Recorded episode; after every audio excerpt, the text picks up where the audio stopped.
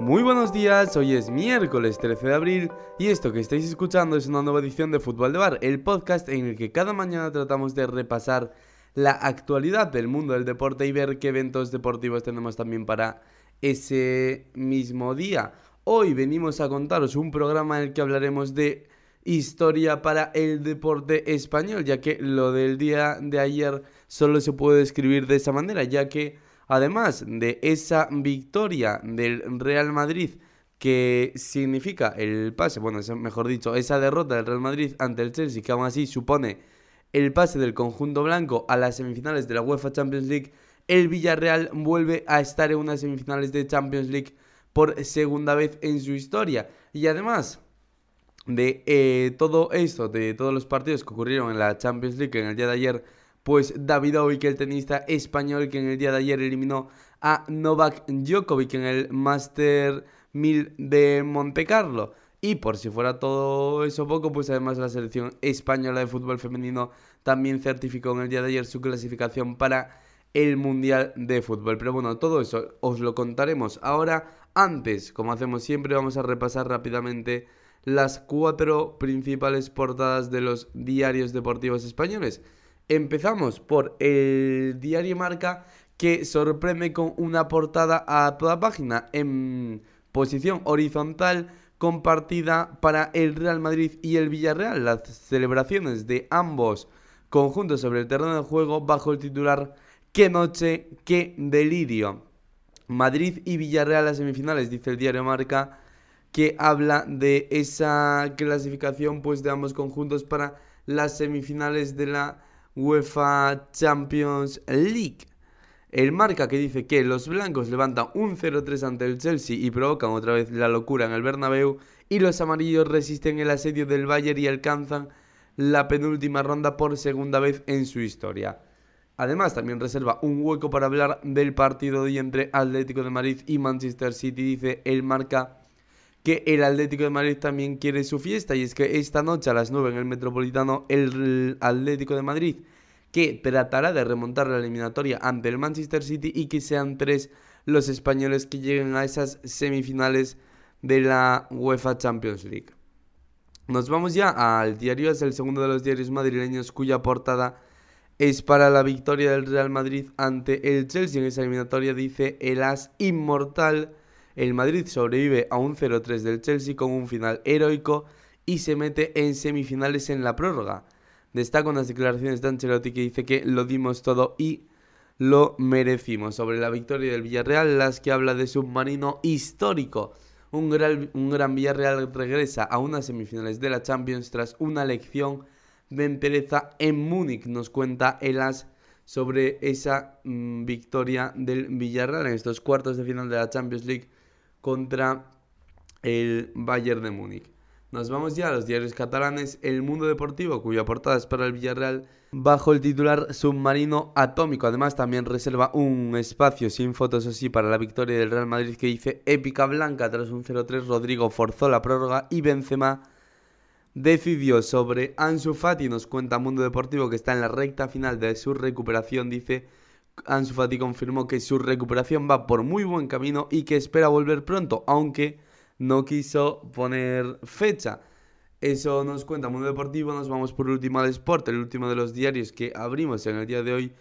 Que la portada es para el Real Madrid bajo el titular Tembló el Madrid. El Chelsea puso al equipo de Ancelotti contra las cuerdas con un 0-3, pero un gol de Rodrigo forzó la prórroga y Benzema dio el pase a semifinales de cabeza. Además, eh, también deja hueco para el Villarreal, evidentemente, histórico. Villarreal dice Sport que también resalta esas declaraciones de Ansu Fati que dice espero estar pronto con el equipo, tengo muchas ganas.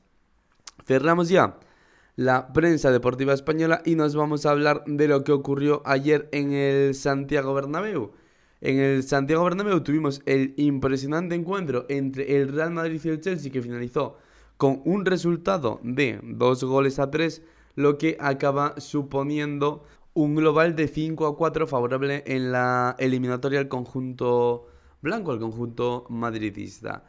Un encuentro en el que el guion fue bastante similar al partido de ida, ya que el Chelsea dominaba la posesión del esférico y el Real Madrid pues en cambio parecía, eh, aparecía mejor dicho replegado en su campo, esperando para salir a la contra con los espacios que le diese el Chelsea al perder la pelota arriba. Eso sí, eh, un partido que seguía el mismo guion, pero no del todo porque eh, os contamos estos días previos que al Chelsea le faltó bastante acierto en la eliminatoria en el partido de ida, pero esto no iba a pasar en el Santiago Bernabéu, o al menos no iba a pasar en esos primeros minutos, ya que en el minuto 15, tras varios acercamientos del Chelsea, en el minuto 15 finalmente Mason Mount conseguía adelantar al conjunto londinense tras un buen balón filtrado, cruzaba bien un disparo que batía a Thibaut Courtois. Eso sí, la primera parte no iba iba a tener grandes ocasiones para alguno de los dos equipos, más bien simplemente pues algunos acercamientos, eso sí, más para el Chelsea que para el Real Madrid, ya que el conjunto inglés era más protagonista sobre el verde del Bernabéu. El Real Madrid sí que generaba alguna ocasión a la contra, pero no, no llegaba con mucho peligro. Lo más destacado fue un tiro de Karim Benzema que impactó en la cabeza de Thiago Silva y se acabó marchando por encima de la portería defendida por Mendy. La segunda parte, llegamos ya al descanso, y la segunda parte empezaba con un guion similar. El Chelsea que seguía siendo protagonista seguía atacando más y precisamente a los 5 minutos de comenzar esta segunda mitad, un córner bastante reclamado por cierto por los jugadores del Real Madrid acababa encontrando a la cabeza de Rudiger en el segundo palo que cruzaba bien su remate de cabeza y batía a Thibaut Courtois, ponía el 0-2 y por tanto igualaba la eliminatoria ya que eh, al no haber goles fuera de casa, al haberse abolido esa regla del valor doble de los goles en campo contrario, pues por tanto ese gol, ese 0-2 significaba que la eliminatoria estuviese igualada. El Madrid reaccionaba rápidamente al gol del Chelsea, lo hacía con una buena falta de Tony Kroos apenas 5 minutos después, un buen lanzamiento del germano por encima de la barrera que encontraba una buena reacción del meta Mendy que evitaba el 1 a 2 el Madrid que llegaba un poco, pero no iba a ser suficiente porque el Chelsea seguía atacando, el Chelsea seguía mejor y precisamente en una de esas jugadas de ataque del conjunto londinense iba a llegar el 0-3. Un disparo de Marcos Alonso impactaba en Carvajal, el rechace le caía al propio lateral izquierdo, al exfutbolista del Real Madrid, que tras eh, rozar el balón con la mano, que ahora hablaremos de eso, pues conseguía disparar y batir a Thibaut Courtois, pero como os decimos, el 0-3 que no valía ya que había rozado la mano de Marcos Alonso, el VAR que lo revisó y pues como ahora la norma que se implantó el año pasado es que cualquier contacto del balón con la mano en ataque se sanciona como mano, da igual la voluntariedad o da igual la influencia que tenga realmente ese toque con la mano en la acción respectiva, pues el gol finalmente fue revisado por el VAR y fue anulado. Una decisión, bueno, que sí que digamos que cumple el reglamento, pero bueno, que cualquier persona que tenga un mínimo conocimiento de fútbol, yo creo que le parece que, aunque como decimos, es lo correcto, es la interpretación correcta del reglamento, es completamente absurda, pero así son las normas. Entonces, pues bueno, lo que habría que mirar sería más bien qué pasa con el reglamento y no eh, castigar al árbitro y no mm, criticar al árbitro por haber señalado esa mano, ya que realmente aplicó la norma correctamente. Pero bueno, eh, este gol del Chelsea le iba a dar un poquito de las al Real Madrid, que en la siguiente jugada prácticamente estrella un balón de Karim Benzema en el larguero, en lo que iba a ser la ocasión más clara del conjunto blanco. Hasta el momento un buen centro de Mendy en contra Benzema y este la reventó contra el travesaño. Pero esta reacción del Madrid no iba a ser suficiente ya que finalmente, 10 minutos después, en el minuto 75, un buen balón filtrado para Timo Werner hace que el alemán recorte y deje sentado a Casemiro, recorte a David Alaba y con un tiro que acaba impactando en Courtois finalmente marque el 0-3, consiga ahora sí poner el 0-3 en el marcador y dejar la eliminatoria en ventaja para el conjunto londinense. De hecho, eh, pocos minutos después, Havertz pudo sentenciar, pero salvó Thibaut Courtois, la acción que hubiese supuesto el 0-4. Y en mitad de ese dominio del Chelsea, el Real Madrid consigue reaccionar, lo hace con un excelente balón de Luka Modric para Rodrigo que bate a Mendy y pone el 3-1 mandando así la eliminatoria en la prórroga. Una prórroga que iba a comenzar con el mismo guion que el resto del partido. El Chelsea quería ser protagonista, el Madrid esperaba replegado, pero un error en salida de balón del Chelsea eh, propicia una buena llegada del Real Madrid que Vinicius llega hasta la línea de fondo, centra la pelota atrás, Rudiger se resbala, el central alemán que se resbala y Karim Benzema cabecea al fondo de la red poniendo el 3-2 que finalmente iba a ser el resultado definitivo. Un 3-2 que mata psicológicamente al Chelsea. El equipo londinense encadena 15 minutos horrorosos, auténticamente horribles, muy similares a los del Paris Saint Germain tras esa remontada del Real Madrid, 15 minutos de pues fallar pases, controles y pérdidas de balón completamente absurdas. Además, pues se veía constantemente en la banda Thomas Tuchel muy pero que muy cabreado con su equipo. Eso sí, a falta de 5 minutos para el final iba a llegar por fin la reacción del Chelsea. Lo iba a hacer primero con un buen tiro escorado de, de un zurdazo que Courtois repele con un paradón y después con dos ocasiones que el Chelsea falla inexplicablemente. Como ya le sucedió en la ida, el acierto en las áreas vuelve a penalizar al conjunto londinense y le acaba costando la eliminatoria. Primero fue un fallo tremendo de Havertz eh, tras un buen centro de Rhys James. El futbolista del Chelsea cabecea solo en área pequeña prácticamente, pero su cabezazo se marcha desviado por encima de la portería de Thibaut Courtois y después un disparo queda muerto en el área, le cae a Jorginho que prácticamente en el punto de penalti pega la pelota horrible, la pega eh, picada contra el suelo y la bola se pierde a la izquierda de la portería defendida por Thibaut Courtois en otro fallo inexplicable. Así que con eso, con esa última acción de Jorginho, iba a ser la última ocasión del partido y llegamos al final con esta victoria para el Real Madrid en el global de la eliminatoria, el conjunto blanco que se salva y se salva, bueno, en un partido que al Real Madrid le costó, como ya pasó en la ida, es que ya os lo decíamos aquí, que eh, yo veía mucha gente hablar de, un dominio impecable del Real Madrid eh, y realmente yo creo que en la ida ya se vio un guion muy similar donde el Chelsea tuvo muchas ocasiones y le penalizó el acierto en las áreas. El Real Madrid apenas que necesitó ocasiones para marcar gol, para transformar en gol y el Chelsea le costó un mundo hacer gol y falló inexplicablemente en muchas ocasiones. En la ida ya os contábamos esos cabezazos de Thiago Silva y de Lukaku prácticamente solos en área pequeña que inexplicablemente no entran. Esa parada de Courtois, que era el acierto del, del Madrid en área propia, ese tiro de Azpilicueta en la ida y lo mismo que sucede ayer. Courtois que vuelve a brillar en muchas acciones e inexplicablemente pues el Chelsea falla al final esas dos ocasiones clarísimas. En cambio, el Real Madrid como muy poco hace gol y es esa diferencia en las áreas la que marca el devenir de la eliminatoria. Ancelotti en rueda de prensa dijo que no vio el partido perdido, por cierto, en ningún momento y que fueron mucho mejores y merecieron pasar. Eh, por cierto, comentar, bueno, ya lo comentó un poco ver encima, que esto evidentemente ya es opinión y una información que se debe revisar muy mucho el protocolo VAR en el fútbol y es urgente ya, o sea, es que no, no tiene ningún sentido pues que por ejemplo te puedan meter un gol de un córner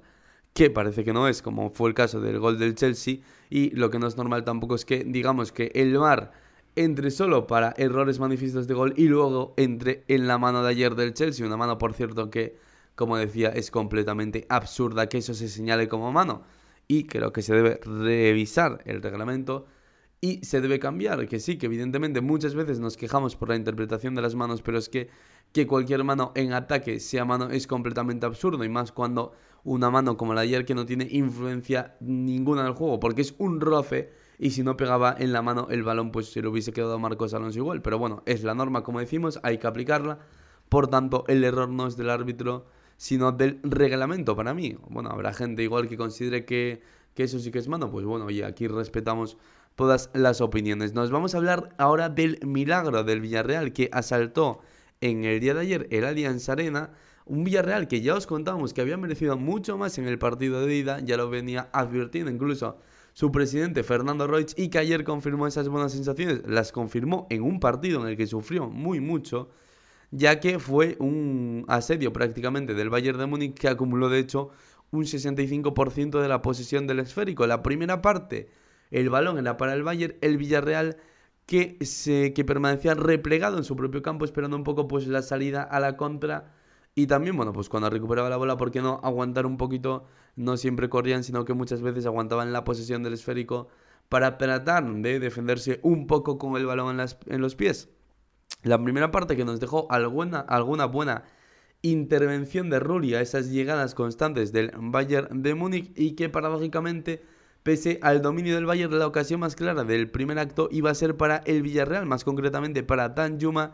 que tras una buena contra se quedó solo ante Manuel Neuer, pero la definición que fue horrible y no acabó en gol. Eso fue lo más destacado de esa primera mitad, que como os decimos, eh, dominó el Bayern, pero el Villarreal se llevó la ocasión más clara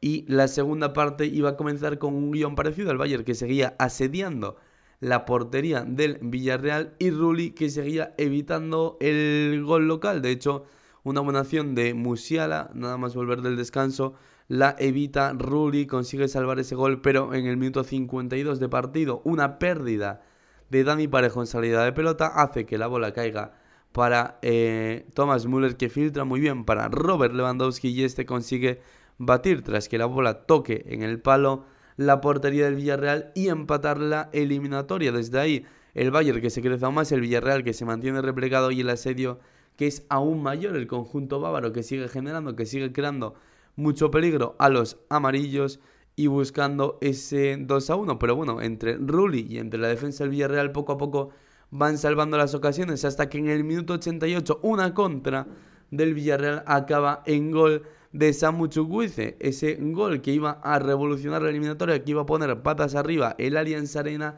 y que supone la segunda vez que el Villarreal en su historia vaya a jugar unas semifinales de la UEFA Champions League. Vamos a ver si se cumple ese, ese dicho que escuchamos muchas veces de que el fútbol le debe una Champions al Villarreal. De momento está en semifinales por segunda vez en su historia y vamos a ver hasta dónde llega la aventura de Unai Emery en la Champions League, ya que recordemos es la primera vez que el entrenador vasco consigue pasar de octavos y de momento pues lo está haciendo por la puerta grande tras eliminar a Juve y a Bayern de Múnich, llegando hasta estas semifinales de la Champions League. Mm, vamos ahora eh, a repasar rápidamente, porque se nos está alargando esto y se nos va a alargar demasiado, ya os lo digo, el programa de hoy vamos a hablar de la previa de los dos choques de Champions que tenemos para el día de hoy. Rápidamente os cuento que hoy a las 9 tenemos un Manchester City Atlético de Madrid, o mejor dicho, un Atlético de Madrid Manchester City, ya que se juega en el Wanda Metropolitano. Un partido que viene con ventaja de un gol a cero para el conjunto Citizen que consiguió ganar en la ida en el Etihad Stadium al Atlético de Madrid. Un partido en el que ninguno de los dos equipos presenta bajas, aunque lo que presenta el Atlético de Madrid son una cantidad de jugadores tremendos apercibidos de sanción. Y es que en caso de que ganen y en caso de que alguno de estos futbolistas vea una cartulina amarilla, se perdería el partido de ida de semifinales. Son eh, Correa, De Paul, Joao Félix, Herrera, Condovia, Llorente, Reinildo y Luis Suárez. En cambio, bueno, pues el Manchester City también tiene algún apercibido, pero no tanto, simplemente Joao Cancelo y Kevin De Bruyne. Esos sí, dos jugadores importantísimos para el esquema de Pep Guardiola. El partido, como os decimos, finalizó con 1-0 en la ida, aunque el City fue el claro dominador del partido, sobre todo del esférico. Acumuló un 68% de la posesión del balón. Aún así, el Atlético de Madrid no cuajó un mal encuentro. Consiguió, pues bueno, estar muy serio en defensa, ser un equipo compacto, organizado y resistente. De hecho, bueno, pues eh, tres cuartas partes del partido la superó muy bien el Atlético de Madrid, sin conceder un gol, pero finalmente Phil Foden entró y filtró una buena pelota para Kevin De Bruyne que supuso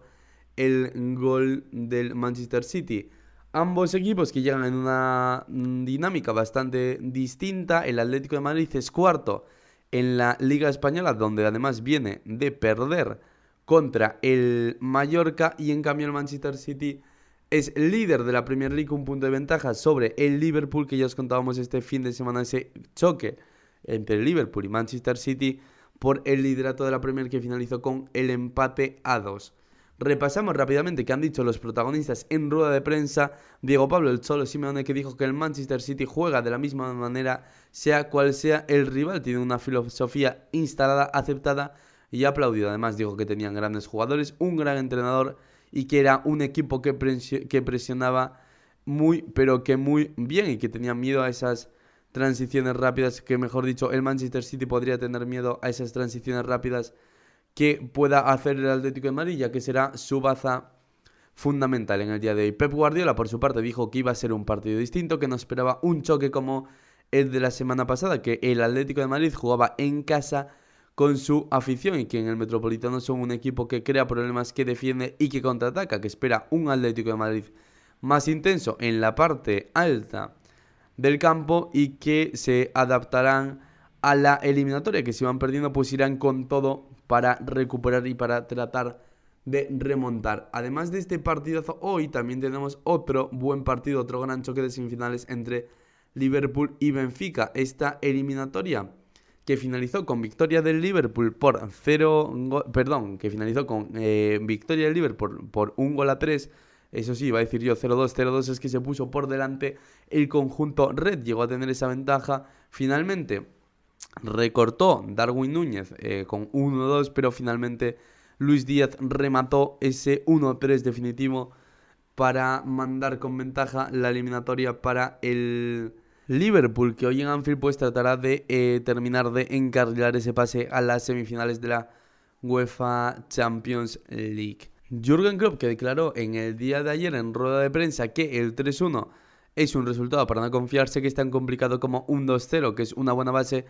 pero si marcan un gol pues que sienten la presión y sienten que cambia el partido, como ya les pasó contra el Inter de Milán. Por su parte, Nelson Bresimo, el entrenador del Benfica, dijo que afrontaban este partido con ambición y con la creencia en el trabajo que hacen entre semana y que llevan haciendo toda la temporada. Bien, eh, cerramos el capítulo de fútbol. bueno, antes os contamos mejor que la selección española